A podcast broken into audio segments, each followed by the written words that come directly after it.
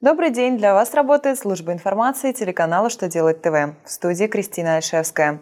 В этом выпуске вы узнаете, как определить минимальный предельный срок владения объектом недвижимого имущества, когда уплата налогов через подозрительный банк приведет к недоимке, какая ставка НДС будет действовать для пригородных ЖД-перевозок. Итак, о самом главном по порядку –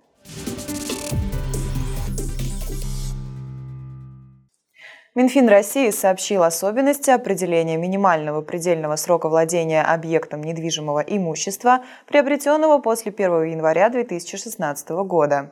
С этого периода имущественный налоговый вычет при продаже жилой недвижимости, находящейся в собственности менее минимально предельного срока, а с 2016 года он равен 5 годам, предоставляется на сумму до 1 миллиона рублей – Ведомство сообщает, что данный срок снижается до трех лет в строго определенных случаях.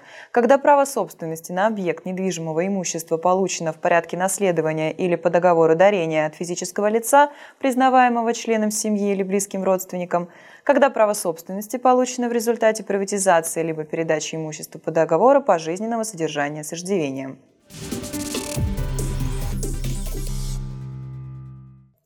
Организация, которая заплатила налоги через банк, вскоре лишенной лицензии, была признана недобросовестным налогоплательщиком.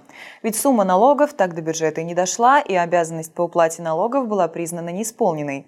Так определил Верховный суд Российской Федерации. Следовательно, и требование ФНС уплатить в бюджет недоимку признано законным.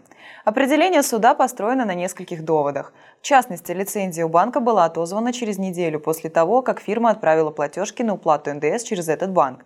При этом компания имела счета и в других банках с необходимой суммой для уплаты налогов и использовала их для различных операций, расчетов с контрагентами и других платежей, кроме налоговых. Кроме того, налоги были уплачены досрочно и большем, чем требовалось размере, после чего компания подала заявление на возврат излишне уплаченной суммы налога.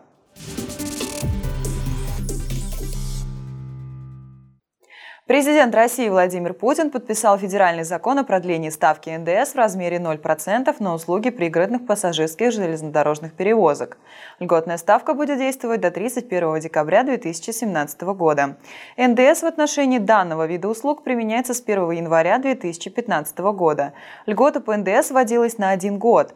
Ранее услуги по перевозке пассажиров на пригородных электричках вообще не облагались НДС.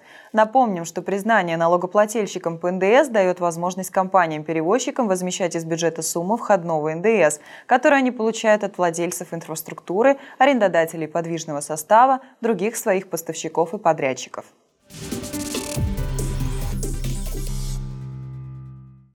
На этом у меня вся информация. Благодарю вас за внимание. До новых встреч.